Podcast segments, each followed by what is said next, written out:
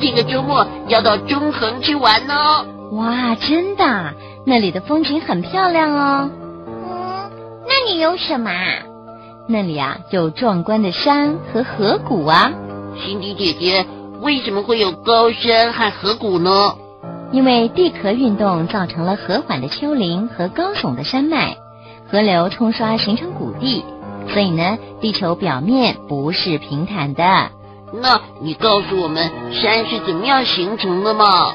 好，地球板块间的相互运动使地壳抬升，火山爆发，巨大的力量将陡峭的山脉抬升到六百公尺以上。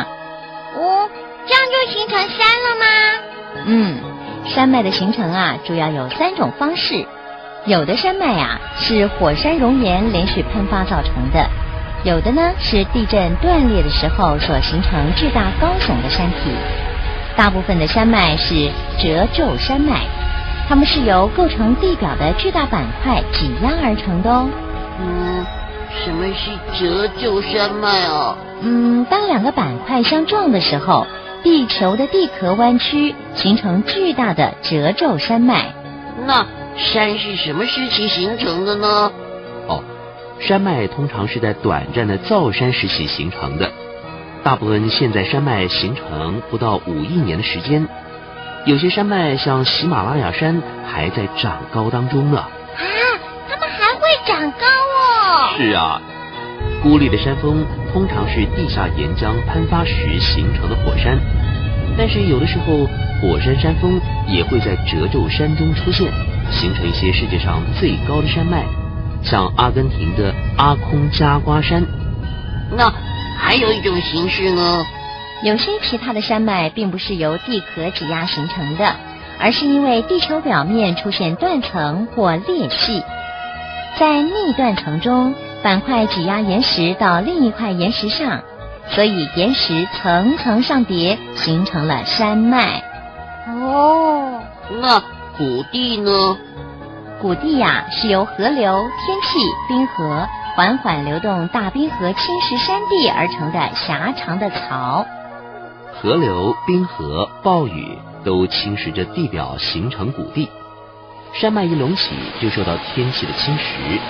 河流冲刷形成陡直而狭长的河谷，岩石被河流以及它的支流冲走，河谷变得宽阔而延缓。谷地形成的原因不同，它们呈现的类型也不同。那有哪些类型呢？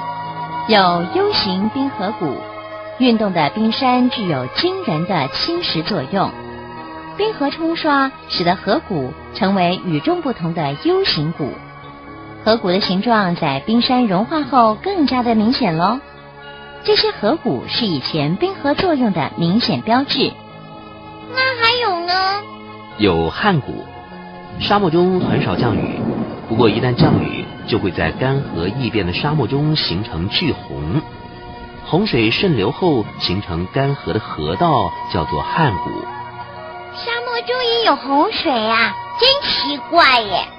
还有裂谷，当地球板块做分离运动时产生的张力，可以形成长长的断层，使板块间产生一条带状地区，而形成裂谷。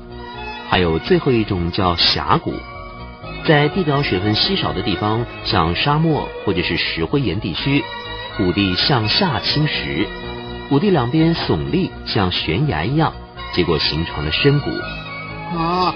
有这么多种谷，好复杂，听得我头都大了。啊，我也是。